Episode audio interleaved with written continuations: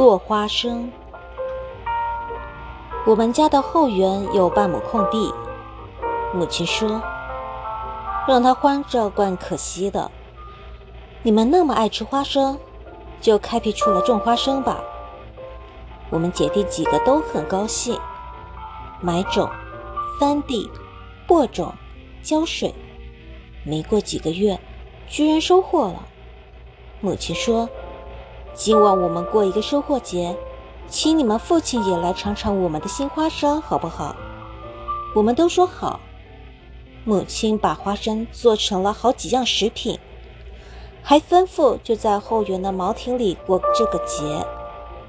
晚上天色不太好，可是父亲也来了，实在很难得。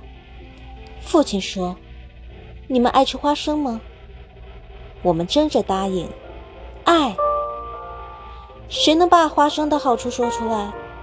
姐姐说，花生的味美；哥哥说，花生可以榨油；我说，花生的价钱便宜，谁都可以买来吃，都喜欢吃，这就是它的好处。父亲说，花生的好处很多，有一样最可贵，它的果实埋在地里。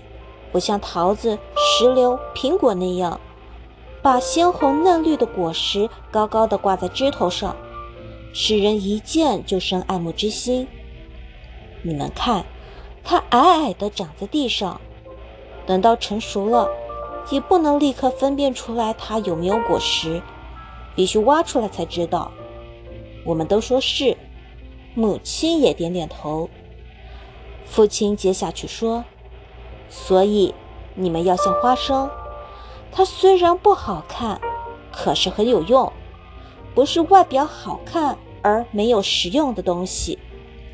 我说，那么人要做有用的人，不要做只讲体面而对别人没有好处的人了。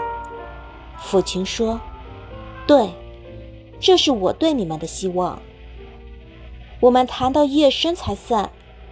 花生做的食品都吃完了，父亲的话却深深地印在我的心上。